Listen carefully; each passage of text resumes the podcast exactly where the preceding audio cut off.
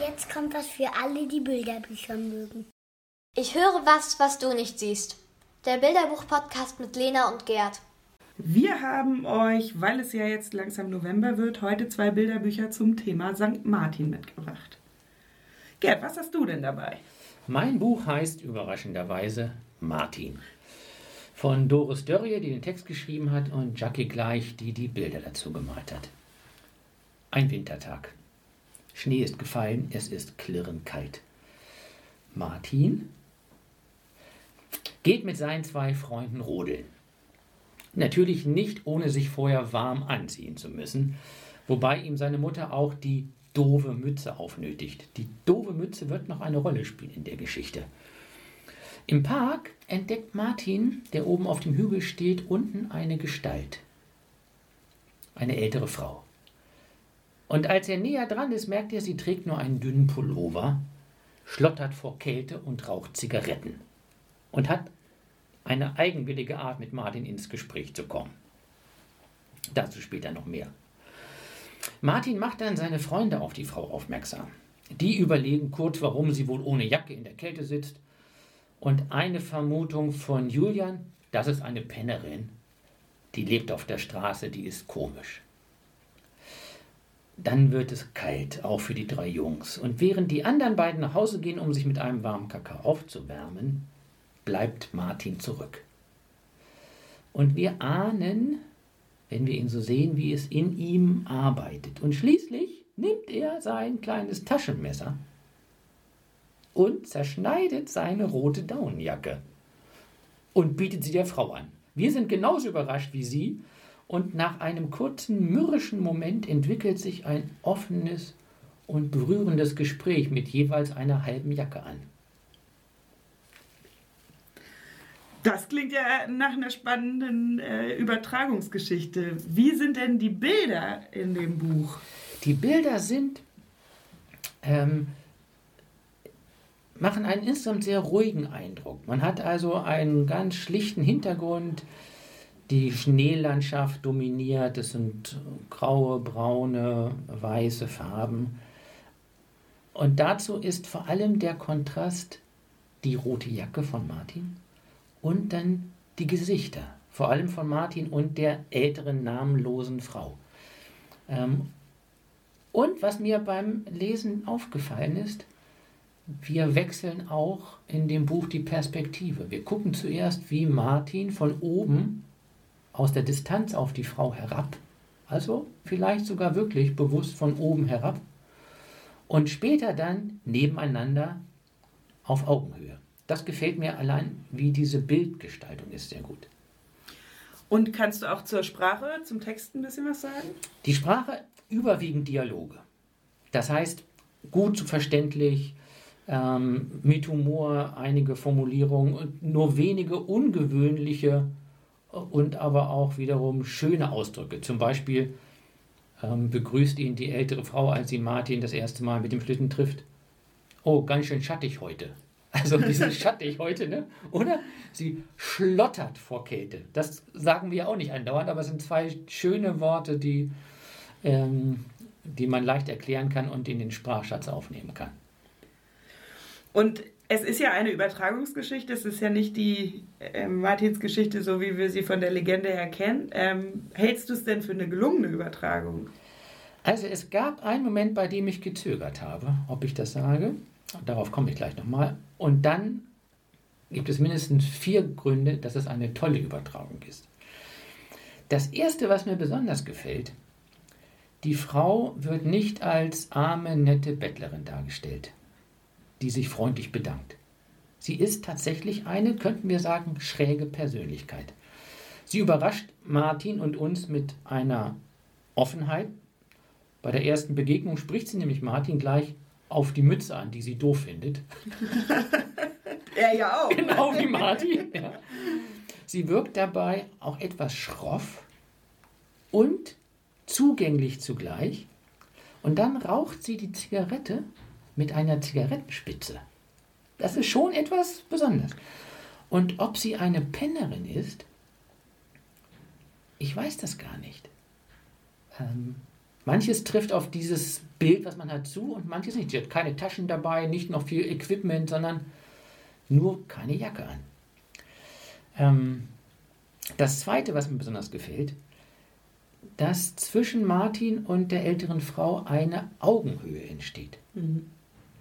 Ähm, was ich eben schon andeutete, mit dem Blick von oben herab, so wie wir manchmal von oben aus der Ferne und damit mit Unkenntnis auf Menschen schauen, die wir nicht kennen und mit denen wir dann Urteile verbinden. Ähm, und diese Augenhöhe wird hergestellt, weil sowohl die Frau wie Martin sich im Gespräch aufeinander zubewegen. Und das ist schon faszinierend, wie es Martin gelingt, den Mut zu fassen, mit ihr nochmal zu sprechen. Am Anfang hat er nämlich etwas Angst vor ihr, was jeder verstehen kann, der die Frau auf dem Bild gesehen hat. Und dann schmunzeln sie nachher über diese halbe Jacke. sie schmunzeln über die doofe Mütze. Und es entsteht eine, eine besondere Nähe. Und dritter Punkt. Ähm, die Geschichte lässt offen, wieso Martin das macht. Ähm, die Jungs, die oben auf dem Hügel sind und Schlitten fahren, unterhalten sich, wie kalt es ist. Die unterhalten sich, dass sie sehen, dass die Frau friert. Und dann gehen die beiden Jungs nach Hause, um sich aufzuwärmen. Und nur Martin bleibt zurück. Und es sind drei Doppelseiten ohne Text, wo wir im Grunde sehen, wie er guckt und wie er sieht. Und das ist interessant, was passiert in Martin. Allein das zu überlegen und was dann an Mitgefühl geäußert wird von den Kindern, allein dass es offen gehalten ist, finde ich großartig. Und das Letzte, auf diese Weise wird auch nochmal interessant, womit Martin tatsächlich geholfen hat. Denn diese halbe Jacke, eine Kinderjacke, die für die Frau sowieso zu wenig ist, darüber machen sie auch Scherze, die beiden miteinander, was diese halbe Jacke jetzt äh, austrägt und was nicht. Womit hilft Martin am meisten? Und ich glaube, die Geschichte spielt uns den Gedanken zu, dass Martin hilft, weil er die Frau aus der Einsamkeit rettet. Für einen Moment, so wie sie da auf der Bank nachher sitzen. Und sie erhält auf diese Weise wirklich ein Gesicht. Wir sehen das. Wir sehen auch, wie es sich verändert, von mürrisch bis freundlich. Und wir sehen, wie damit auch zwischen den beiden eine, ich könnte sagen, würdevolle Begegnung zu sehen ist. Und durch diese Würde und den, durch das Gesicht ähm, kann man erkennen, wie Martin ihr sehr viel mehr hilft als mit dieser Jacke. Jetzt könnte man überlegen, was mache ich damit? Ach nee, stopp, ich habe was vergessen, was mir nicht gefallen hat. Ja. Was hat dir denn nicht Ja, gefallen? und zwar, als ich das so sah, wie Martin tatsächlich seine Jacke durchtrennt, wie im Original, habe ich gedacht, oh, muss das sein? Das macht man nicht. Ja. Und ich und, und die Frau, als sie ihm mit der Jacke kommt, sagte, du bist wohl verrückt geworden. und, äh, und ich glaube, damit ist diese Provokation der Ursprungsgeschichte natürlich schon deutlich. Das macht man nicht. Ähm, und das gefällt mir an diesem, dann hat es mir doch gefallen. Und zugleich ist das ein wunderbarer Auslöser für, was hätte Martin auch machen können. Und damit ja auch, was können wir machen. Jenseits dieser Auftrennung der halben Jacke. Und dann sind wir bei der Frage, wie können wir mit dem Bilderbuch arbeiten? Natürlich ähm, bietet, bieten sich eine Reihe von, von erschließenden Fragen an zum Thema, wann haben wir schon Menschen gesehen, die auf der Straße waren? Wann konnten wir schon mal helfen? Ja? Ähm, natürlich können wir auch mit Spielen arbeiten, die über eine ungerechte Verteilung etwas sichtbar machen. Ähm, ich glaube, ich würde am meisten darauf hin, mit den Kindern darauf hindenken, dass wir mit unseren Bildern arbeiten. Was ist eine Pennerin? Was ist eigentlich komisch? Wenn wir sagen, die ist komisch, was meinen wir damit eigentlich? Und was hilft uns tatsächlich? So, in diese Richtung würde ich gehen und dann am Schluss erst würde ich das letzte Bild zeigen, wenn man gesprochen hat. Denn das letzte Bild, da sehen wir den Zaun vor Martins Haus. Und auf dem Zaun hängt eine halbe rote Jacke. Und schon denkt man, hat die Jacke die Frau hingelegt? Und wieso? Und schon hat man eine Fortsetzung. Mich würde ja auch Martins Mutter sehr interessieren. Vielen Dank. Hat die Frau auch gefragt. Sag mal, wird deine Mutter nicht schimpfen? Ja, aber sie schimpft nur kurz. Oh ja, okay. Danke, dass du diese Spannung in mir noch aufgelöst hast. Ich konnte es kaum aushalten. Was wird die Mutter wohl sagen? Ähm, ja, das ist das Buch ähm, Martin von Doris. Dörrie und Jackie gleich. Aber du wolltest zu dem Buch noch was sagen mit, ähm, dem, mit der Anschaffung. Genau. Ich habe, nachdem wir das für heute ausgewählt hatten, erst festgestellt, das gibt es gar nicht mehr. Es gibt auch keine erwartbare Neuauflage. Es gibt noch ein paar gebrauchte Exemplare und natürlich haben viele Bibliotheken das. Und das RPI hat eins. Also wenn ihr das ausleihen wollt bei euch, wir schicken euch das auch zu. Genau. Dann meldet euch einfach bei uns. Unsere Adresse findet ihr ja auf der Homepage. Ich habe heute das Bilderbuch Der rote Mantel mitgebracht. Es heißt im Untertitel Die Geschichte vom heiligen Martin. Und das ähm, Buch ist eine Doppelgeschichte sozusagen. Es ähm, erzählt von einem vermutlich geflohenen Kind, das sitzt auf einer Matratze inmitten von anderen, die alle auf Matratzen sitzen, in einer leeren Schule. Und das Kind ist in eine rote Decke eingewickelt und ähm, die hat ihn einem, einem Fremder geschenkt, als es vor der Schule saß und ganz schrecklich gefroren hat.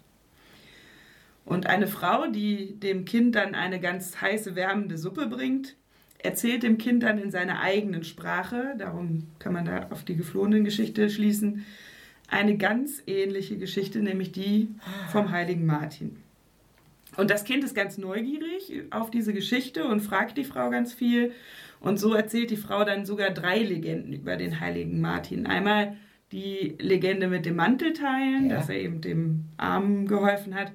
Dann eine Legende, die für mich auch neu war, mit dem brennenden Kaiserthron. Ähm, Martin wollte den Kaiser bitten, dass ähm, er mit dem Krieg aufhört. Und der Kaiser wollte aber nicht auf ihn hören. Und dann hat aber der Kaiserthron auf einmal gebrannt und ähm, der Kaiser hat sich gewundert, wer nun dieser Martin ist, der den Thron zum Brennen bringt. Und dann hat er doch auf ihn gehört und eben den Krieg beendet. Und dann die le- dritte Legende, ähm, die ich auch immer zu gern erzähle, ist die der schnatternden Gänse, die Martin dann Ah, ja. verraten. Und weil das Kind dann eben doch immer noch mehr fragt, erklärt die Frau auch, warum es heute überhaupt noch die Martini-Gans gibt, warum heute auch noch so viele Kinder am 11.11. zu Martinsumzügen aufbrechen und selber Laternen basteln. Und da heißt es im Buch, als Martin starb, zündeten die Menschen viele Kerzen und Laternen an. Überall waren Lichter. So, als ob es auch auf der Erde Sterne gäbe. Martin hatte die Welt heller gemacht, und das Licht war eine schöne Erinnerung an ihn. Seither basteln Kinder am Tag des heiligen Martin, am 11. November, kleine Laternen. Sie singen Lieder und gehen damit durch den Abend. So zeigen sie, dass Martins Licht nicht aufgehört hat zu leuchten. Es brennt immer noch, da und dort und an vielen Orten. Okay. Und weil das ja in diesem Jahr mit den Martinsumzügen auch vielleicht ein bisschen schwierig ist an der einen oder anderen Stelle, äh, hier kurz die Information, ähm, die ich heute aus den Social-Media-Kanälen entnommen habe, dass viele dazu aufrufen, dass man vom 1. bis zum 11. November ähm, tatsächlich eine Laterne in sein Fenster stellt, um an den heiligen Martin zu erinnern und an seinen, an seinen Geist im Sinne von ähm, Teilen und solidarisch sein mit anderen, das ja jetzt auch in der Pandemie wieder eine große Rolle spielt. Okay, Lena, das ähm, ist ja dann ein Buch, was auch nochmal ein bisschen was von der Tradition des St. Martinsfestes mit aufnimmt. Und zugleich hat es ja eine Übertragung. Wie findest du denn die Übertragungsidee dieses Buches? Die finde ich sehr gelungen. Also ähm, Heinz Janisch und ähm, äh, Britta Heichsel haben die Martinsgeschichte eben nochmal von der Antike sozusagen oder von der alten Zeit eben in, in das Neue geholt, ähm, durch diese Flüchtlingsgeschichte, die sie eben mit er, ähm, erzählen. Und ich finde, dass das in Kita und Schule total gut nutzbar gemacht werden kann. Weil sonst ist es so weit weg von den Kindern, was der Martin da damals gemacht hat. Und so wird es sehr konkret, mhm. ähm, weil die Kinder eben in ihren Gruppen ja auch Kinder kennen, die jetzt dazugekommen sind, die neu sind, die vielleicht Hilfe brauchen. Und da kann man ganz konkret wirklich überlegen, wie kann man denen denn helfen, wie kann man teilen. Ähm, und da ähm, gibt es verschiedene Aktionen, wo man mhm. dann weiter dran arbeiten könnte. Ja. Und wie ist die Sprache und wie sind die Bilder? Also ähm, die Sprache ist, ist, leicht verständlich, es ist eben viel in Dialogform mit dieser Frau, das Kind fragt nach, die Frau erklärt. Die Bilder sind ähm, schon etwas anspruchsvoller, finde ich. Sie sind Bleistiftzeichnungen, also schwarz-weiß in der Regel, außer dass sie sehr geprägt werden durch den roten Mantel, der immer wieder auftaucht, beziehungsweise andere rote Elemente. Zum Beispiel gibt es an manchen Stellen eine Rose oder dann ah. ist der ah. Schnabel der Gans eingefügt, äh, rot. Ja. Und ich finde aber, dass sie schon an manchen Stellen auch ziemlich viel Übertragung brauchen, die Bilder. Und darum sind sie nicht ganz so einfach für kleinere Kinder zu verstehen. Bei größeren, Ki größeren Kindern, finde ich, ist es eine große Chance, da, darüber nachzudenken. Also mhm. in der Grundschule, warum das Bild jetzt eben so gezeichnet ist, wie es gezeichnet ist. Mhm. Also um auch so eine tiefere Ebene dann sichtbar zu machen. Richtig, ah, genau. Okay. Ja. Ähm, ja, für die Schule, finde ich, gibt es ganz viele Anknüpfungspunkte. Ähm, ich habe es eben schon gesagt, das Thema Teilen ähm, kann eine Rolle spielen und weil ja St. Martin so kurz vor Weihnachten liegt, finde ich, ist, wäre das ein guter Auftakt, um zum Beispiel die Aktion Weihnachten im Schuhkarton einzuleiten, ja, ja. mit der man dann ja weiterarbeiten könnte. Also wir haben viel, wir teilen das und geben es an andere weiter. Man könnte aber auch schon, was viele Grundschulen in der vierten Klasse auch machen, ähm, die Schulranzenaktion damit auch einleiten. Ähm, wenn wir hier von der Schule abgehen, dann mhm. lassen wir unseren Ranzen für bedürftige Kinder da. Ähm, und natürlich kann man alle möglichen Fluchtgeschichten, Fluchtursachen, auch biblisch Rutonomi, die mhm. ähm, ja von Boas äh, etwas bekommen, äh, die könnte man auch anknüpfen. Also von daher finde ich, dass es sehr, sehr vielseitig einsetzbar ist und eine absolute Empfehlung. Äh, der rote Mantel von Heinz Janisch und Brigitta Heichsel. Wie immer findet ihr die Angaben zu den beiden Büchern auf unserer Seite www.rpi-lockung.de. Tschüss, bis zum nächsten Mal.